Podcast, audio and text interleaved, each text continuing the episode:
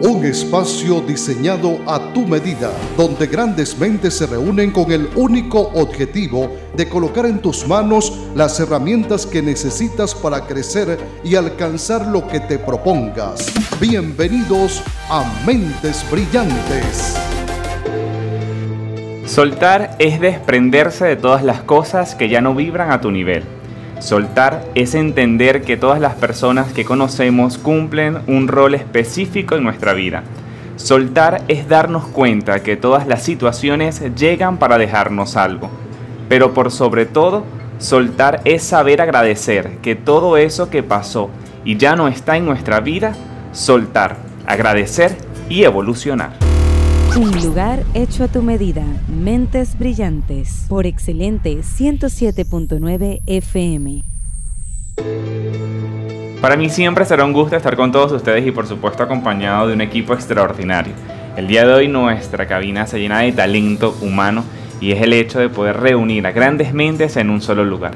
Quiero decirles desde ya que no me encuentro solo, en la dirección de Excelente 107.9 FM se encuentra nuestro amigo Joslena Aular, nuestro operador del día de hoy Josué Gómez y por supuesto nuestro director de sonido se encuentra en cabina porque en exclusiva vamos a tener para ustedes una vez más a una de las especialistas que nos ha enseñado constantemente y que por supuesto el día de hoy Javier se siente agradecido por el hecho de estar en esta postura de estudiante y decir hoy voy a aprender algo más de nuestra invitada. ¿Quieres saber quién va a estar con nosotros?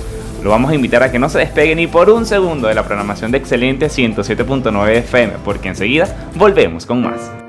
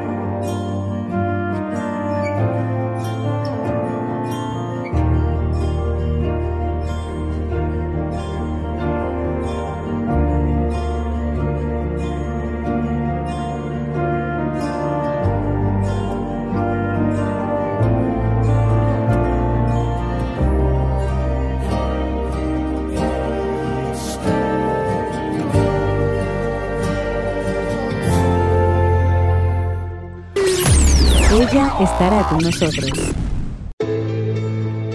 Yo no sé si lo dijo jugando o lo dijo en serio. No sé si tengo examen el día de hoy, hoy me toca otra masterclass.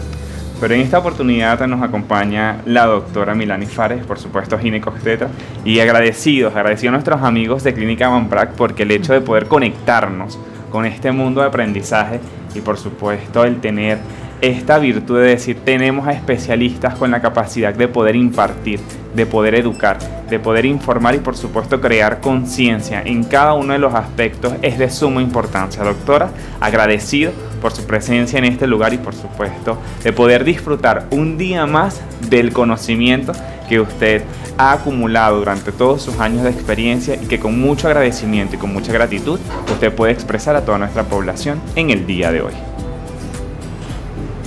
Buenos días, gracias. Bueno, gracias a todos ustedes, a tu equipo de producción, Javier, por esta invitación. Una vez más, bueno, muy contenta de compartir y que podamos eh, ayudar a difundir esta información tan importante acerca de este flagelo, de esta enfermedad tan eh, o infección tan diseminada por el mundo como lo es el virus de papiloma humano. Y justamente de eso vamos a conversar en la mañana de hoy un tema titulado BPH Pandemia sin lentes y dentro de todo lo que nosotros podemos apreciar acá en el estudio vemos una bibliografía en específico que se enfatiza justamente en esto. Es realmente de suma importancia el conocer lo que es el virus de papiloma humano y sus consecuencias. Claro, este virus es un virus eh, que a menudo la gente asocia rápidamente a pesar de que creas que no hay información en la calle, la hay, solo que un poco distorsionada. Es importante por eso precisar eh, cuáles son realmente los rasgos de, esta infección, porque enseguida provoca caos donde lo nombras. A quien le digas que tiene virus de papiloma humano VPH, bueno, prácticamente casi se infarta cuando recibe esa, esa notificación. Y sí, esto es un virus bastante mm, engorroso en, eh, en, cierto sentido para, para, para provocar ah, patología cancerosa.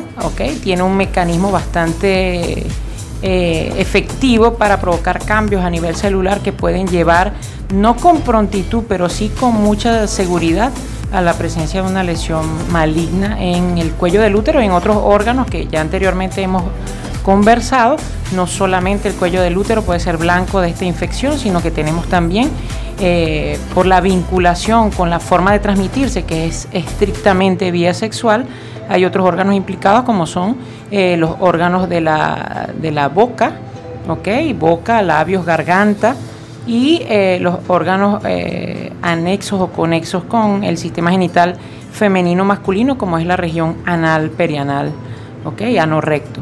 Entonces es importante que conozcamos cómo obra y cómo se transmite este virus sobre todo y cómo es su forma de provocar la enfermedad a modo de diagnosticar tempranamente o evitar, que es lo que se quiere siempre, fomentar la salud y la protección específica, que es evitar que la enfermedad aparezca.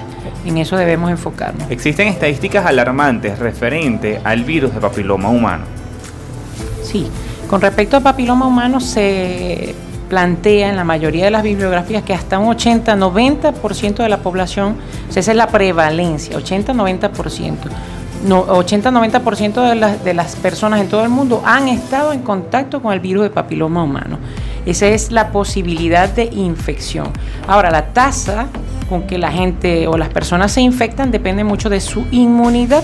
En este caso las mujeres tenemos una propensión especial o una debilidad, vamos a llamarlo así, para contagiarse con el VPH, ya que nuestro sistema eh, celular, sobre todo la parte de las mucosas, piel, piel y mucosa, que es la, parte que se pone en contacto con el virus, tiene una afinidad mayor o un tropismo mayor con el virus de papiloma humano en las mujeres que en el hombre y un sistema también de defenderse ante esta infección que es mucho más eficaz en el hombre que en la mujer, lo que nos hace muy vulnerables a las mujeres a este tipo de infección y también a las consecuencias que son eh, los cambios premalignos que provoca el virus.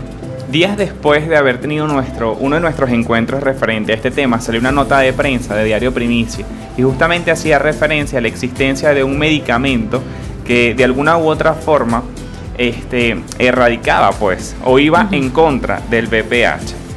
Eh, ¿Realmente es factible este tipo de suministro? Bueno, realmente medicamentos como tal no están aprobados. Existe en la parte de prevención el uso de vacunas que utiliza parte de, de las proteínas que rodean al virus que funcionan como un preventivo de la infección. Ahorita en países como por ejemplo Colombia, otros países de Latinoamérica, se aplica la vacuna gratuitamente en la población adolescente, infantil adolescente, entre 9 a 14 años, se aplican las vacunas en otro país de forma gratuita.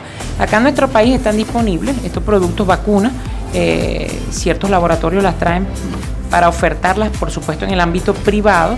Hay que mencionar que tienen un costo no tan accesible para, para poder ser aplicadas y ellas pueden eh, evitar la infección si se administran correctamente y tempranamente en la adolescencia. Pero un medicamento como tal que se haya utilizado para eliminar la infección no se ha aprobado. Ahorita están en boga muchos inmunomoduladores, se ha hablado o se ha utilizado interferones, que son productos inmunológicos, son mm, lo que la gente llama defensas las inmunoglobulinas o los interferones son productos del sistema inmunológico para combatir infecciones de todo tipo y se han empleado en BPH también, pero no eliminan la enfermedad. Realmente quien finalmente puede eliminar la enfermedad o la infección es nuestro organismo cuando él se vuelve competente, cuando le damos eh, cabida a cuatro pilares fundamentales que son el comer bien, dormir bien, hacer ejercicio, algún tipo de ejercicio físico y ser feliz, porque esas son cuatro necesidades fundamentales para tener un sistema inmunológico excelente o competente. Pero no hay manera de eliminar. Es distinto eliminar lesiones por virus de papiloma humano que eliminar la infección. Podemos tener una lesión que podemos eliminar completamente, pero no vamos a garantizar que el virus está eliminado. Eso no, eso no ocurre. Eso no sucede. En, el sistema, usted acaba de mencionar el hecho de que existe una población a la cual la vacuna se le aplica de forma gratuita. ¿Eso quiere decir que esta población es más vulnerable a presentar este tipo de virus de papiloma humano?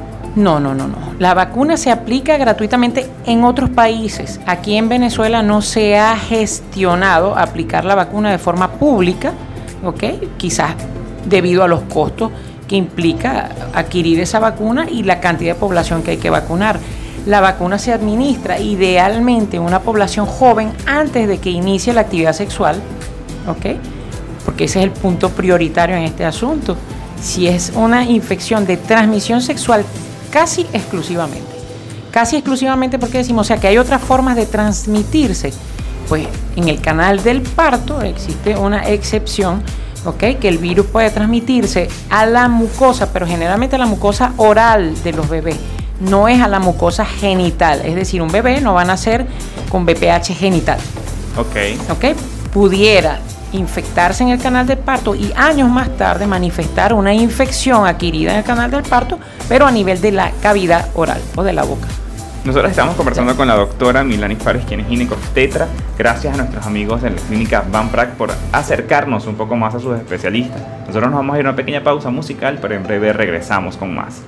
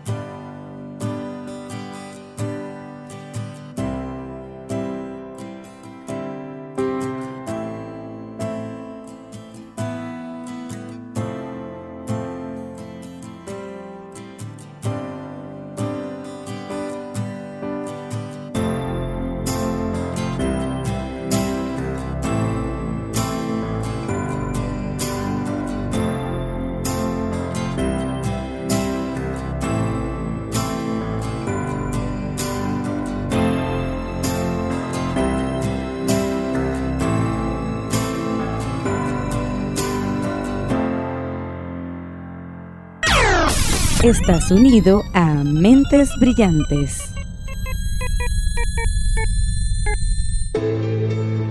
Tras haber superado ciertos fallos técnicos, por acá seguimos conversando con la doctora Milani Far, justamente referente al BPH, una pandemia sin lentes. Y ustedes se preguntarán, ¿por qué le colocaron ese título? Y es que justamente existen pandemias que no podemos ver.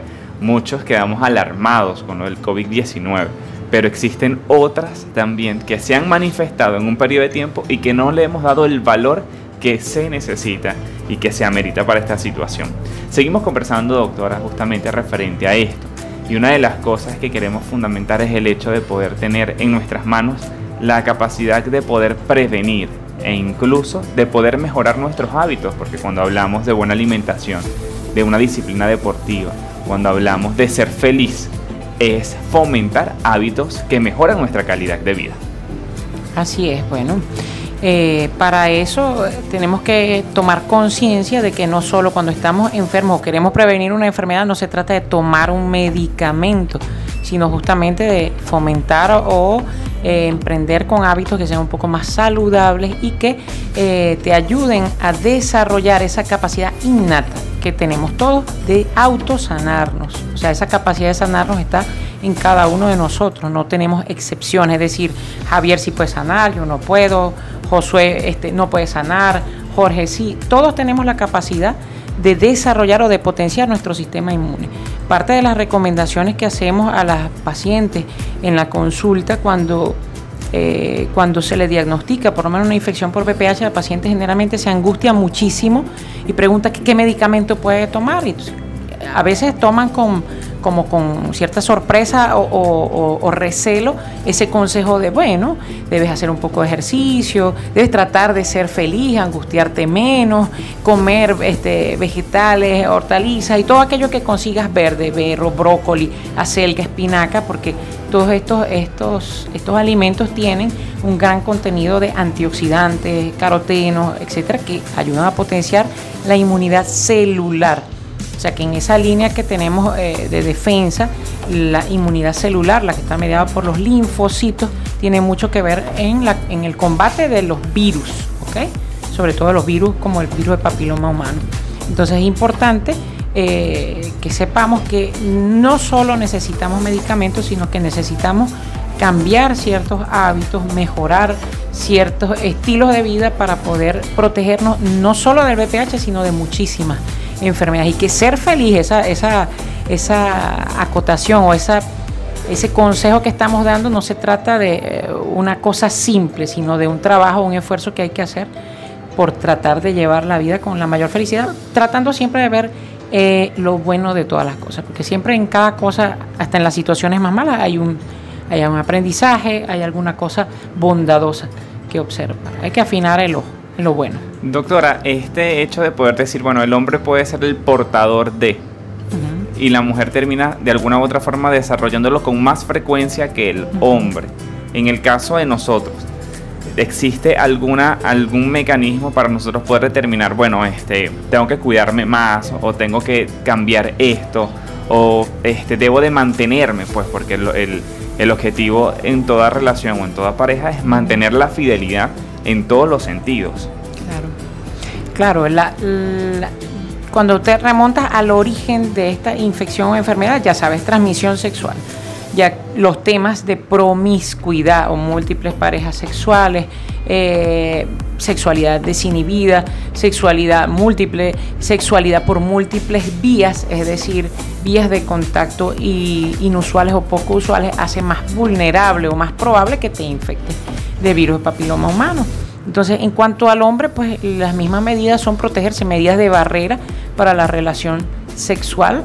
Obviamente, si tienes una sola pareja, y es una pareja estable, pues quizás entre la misma pareja que no hay posibilidades de relaciones extramaritales, no tengas la necesidad imperiosa de tener que usar un preservativo. Pero si existe esa condición en la que hay múltiples parejas, múltiples encuentros, diferentes riesgos, o sea, la norma sería usar un preservativo, que es el que te puede proteger finalmente de la infección, mayormente de la infección por virus de papiloma humano. En el caso del hombre, y el hecho de que la enfermedad la aclara rápido, ¿ok? Quiere decir que probablemente la va a padecer poco, pero va a funcionar como un vector, va a estar transmitiendo regular y frecuentemente la enfermedad, por lo tanto, eh, el fin de protegerse es, bueno, pero sobre todo proteger a sus parejas o posibles parejas, porque quien se va a ver mucho más afectado finalmente es la mujer. En, situación de decir que la mujer eh, presenta el BPH, puede, puede este originar eh, algún sistema de depresión, puede causar en el paciente algún, algún otro padecimiento aparte de... No, aparte, o sea, demostrado como un agente causal directo, BPH, agente causal de depresión, no, per se el virus no va a afectar al sistema nervioso. Ahora, la noción de enfermedad, eh, el miedo que genera poder padecer una enfermedad todavía más complicada, como lo es el cáncer, por ejemplo, el cáncer, muy temido cáncer de cuello uterino, sí te puede afectar, causar depresión. De hecho, la mayoría de las pacientes a las que tú les informas que tienes virus o, algún hallazgo en la citología, o algún hallazgo en el examen físico sugestivo de virus de papiloma humano, la paciente se va desmoronada prácticamente. Entonces, otro llamado es a nuestros colegas, ¿ok? A, la parte de la, atención ginecológica eh, a aclarar un poco, a tomarse el tiempo para explicar al paciente con detalle cuáles son las características de la infección, cuál es el alcance de la infección y cuánto tiempo le toma, pues llevar a la paciente a una enfermedad maligna y cómo puede hacer para diagnosticar a tiempo, tratar a tiempo y no llegar a eso para que el paciente se vaya un poco más tranquilo. Tengo pacientes a las que algunos médicos eh, le han informado con solo un hallazgo citológico que la paciente tiene cáncer. Se lo dicen así, tienes allí un cáncer sea, así atendí a una paciente en la población del Palmar, justamente a la que la citología le reportó unas células atípicas, son ascucel, y eh, pues el médico le refirió, es, tienes un cáncer y tienes que operarte, o sea, así violentamente.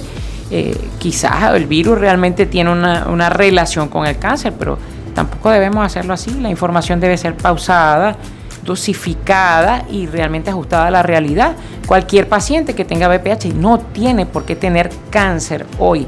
Que si no se hacen los cuidados necesarios, ¿puede llegar a desarrollarlo? Sí, pero hay que darle suficiente información a la paciente y no tampoco, o sea, mortificarla, alarmarla en exceso. Estamos conversando con la doctora Milani Fares, quien es ginecox tetra, referente al VPH pandemia sin lente. Nosotros vamos a dejar una incógnita al aire y es este hecho de cómo este virus da origen a lo que podemos conocer como cáncer de cuello uterino.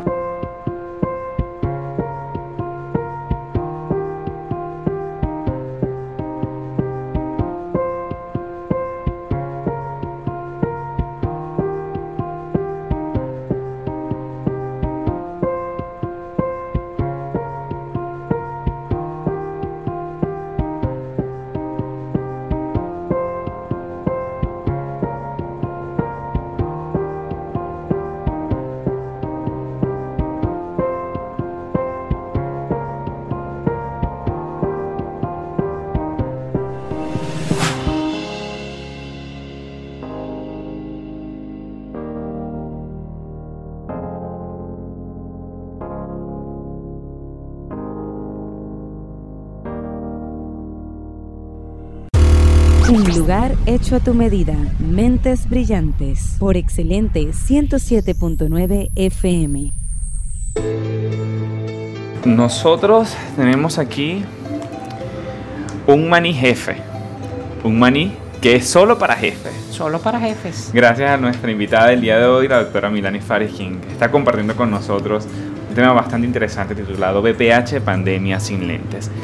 Antes de irnos a pausa de publicidad, habíamos dejado un interrogante al aire y es el hecho de cómo el virus de papiloma humano da origen al cáncer de cuello uterino. Ok, este virus eh, ingresa a nuestro organismo por frotación. Frotación generalmente genital con genital, es decir, la piel del pene con la piel de la vulva, de la mucosa de la vagina, la mucosa del cuello del útero, e ingresa de esta manera al interior de la célula que esto es un virus intracelular. Una vez habiendo ingresado a la célula, el virus es capaz de causar mutaciones, es decir, se mete en el cerebro de la célula, que es el núcleo celular, y empieza a cambiar la forma en que normalmente se replica esta célula. Por eso es que el virus okay, eh, funciona como una mente siniestra, más no como una mente brillante. Por eso es que tenemos que estar entre mentes brillantes, aprendiendo para combatirlo y entonces empieza a provocar un cambio de actitud celular o un cambio de comportamiento celular donde se favorece una multiplicación descontrolada y empiezan a aparecer cambios a nivel de las células que no vemos habitualmente y justamente son estos cambios los que pueden eh, advertirse cuando se hace una citología. Los cambios iniciales son microscópicos, es decir, no son eh, accesibles al ojo humano aún los cambios incipientes, los más chiquititos, los que comienzan a aparecer, solamente podemos advertirlos a través de una citología. Obviamente existen otras herramientas a nivel de la evaluación del paciente que pueden ayudar a ampliar la posibilidad de descubrir lesiones, como son métodos como la colposcopia, no está disponible en todos eh, los consultorios, sin embargo sería eh, excelente que todos tuviéramos esa herramienta disponible que pudiéramos usarlo en esos pacientes eh, que tienen sospecha de lesiones. Y la citología, que es el método eh, tradicional, el más accesible y que realmente te ofrece una posibilidad bastante alta de descartar lesiones en el cuello del útero, es lo que tendríamos que hacer en todas esas pacientes para descubrir esos cambios tempranos que más tarde te pueden llevar a cáncer. Entonces es la multiplicación alocada acelerada y descontrolada de las células lo que provoca el virus de papiloma humano y que finalmente te lleva a una masa tumoral, a un tumor o al cáncer, que en este caso se encuentra alojado en el cuello del útero principalmente, pero también puedes tener lesiones eh, cancerosas por virus de papiloma humano en la región anal y también en la región de la garganta, es decir, zonas que han estado en contacto sexual eh, con el virus. Eso quiere decir que este virus papiloma humano puede generar otros tipos de cáncer, dependiendo de la zona en la cual sea. Depende de la zona en la cual eh, se infecta el paciente. puede tenerla y puede tenerlos sincrónicos. ¿Qué quiere decir? Que puede tener lesiones genitales y anales y eso es particularmente más frecuente en pacientes que tienen una inmunidad comprometida, como por ejemplo los pacientes con VIH. VIH es virus de inmunodeficiencia humana o lo que todos conocemos como SIDA, que SIDA es la fase final del VIH. Los pacientes que tienen ese problema inmunitario generalmente tienen una dificultad todavía mayor para combatir el VPH y suelen hacer lesiones aceleradas, quizás en la mitad del tiempo en que que se hace, normalmente se, produce el cáncer por el BPH, esta paciente lo desarrolla más tempranamente y en zonas sincrónicas, en vagina, vulva, en cuello del útero, en ano, en, toda, en garganta, en todas las localizaciones. Doctora, ¿cuáles serían las recomendaciones finales de usted para toda nuestra comunidad? Bueno, las recomendaciones finales siempre están destinadas a evitar eh, el contagio y evitar el contagio para ello es fundamental el inicio tardío de la actividad sexual en nuestros jóvenes. Eh, hay dificultades muy marcadas actualmente para tratar de hacerles ver a nuestros muchachos, a nuestros adolescentes, que el inicio temprano de la relación sexual desprotegida, es decir, sin, sin, barreras, sin preservativos y eh, el, el, contacto con múltiples parejas sexuales y sobre todo el contacto a temprana edad que como lo dije anteriormente en otra, en otra de las entrevistas, la edad ah, tiene una particular también debilidad en la, a nivel mucoso. La mucosa de las jovencitas es mucho más sensible, mucho más vulnerable, mucho más eh, propensa a infectarse de VPH que la mucosa de mujeres más maduras. Entonces, la recomendación es inicio tardío de actividad sexual o inicio de actividad sexual protegido por preservativos. Y por supuesto la evaluación eh, regular y periódica con, el, con la parte, eh, el aspecto ginecológico, donde se va a hacer su exploración temprana y eh, frecuente para poder diagnosticar los cambios lo más tempranamente y poder tratar a tiempo cualquier cambio que más tarde nos puede llevar a cáncer de cuello uterino. Hemos conversado con la doctora Milani Fares, quien es ginecobstetra, una invitada que llega a todos nosotros gracias a nuestros amigos de Clínica Van